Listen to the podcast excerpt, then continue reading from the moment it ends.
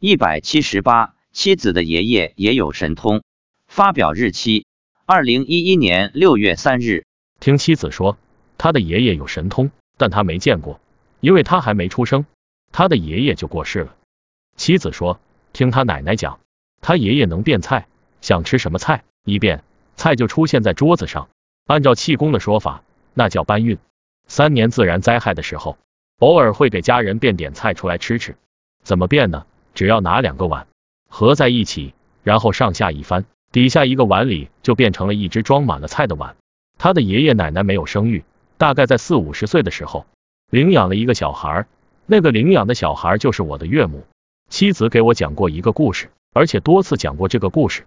他说，听他母亲说，他家老房子前面原来有一棵荔枝树，一年只结二十四个荔枝。谁要是肚子疼，只要吃上一个荔枝。肚子痛马上就好。文革期间，解放军想要砍掉这棵荔枝树，结果有关几个人都得病了。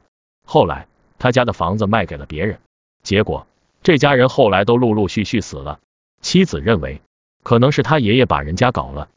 改革开放后，他那个卖掉的家也拆迁了，改成了公园，那棵荔枝也不在了。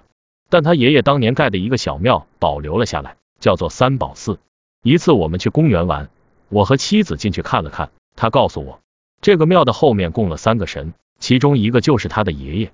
我问，是有一个像素的像你爷爷，还是说你爷爷在这个像上面？妻子说，他爷爷在那个像上面。去年妻子告诉我，他的爷爷现在在天上，他经常到人间来为人看病。他的父亲迁坟后，奶奶便搬过去和他爸一起住了。在轨道，杨氏时是亲人，下去后还是亲人，所以。很多人临命终时都会有已故的亲人来接迎。如果已故亲人堕入畜生道，那么畜生道的亲人也有可能会化身人形来接迎亲人。所以不念佛的人，命中后会去哪个道，很难自主啊。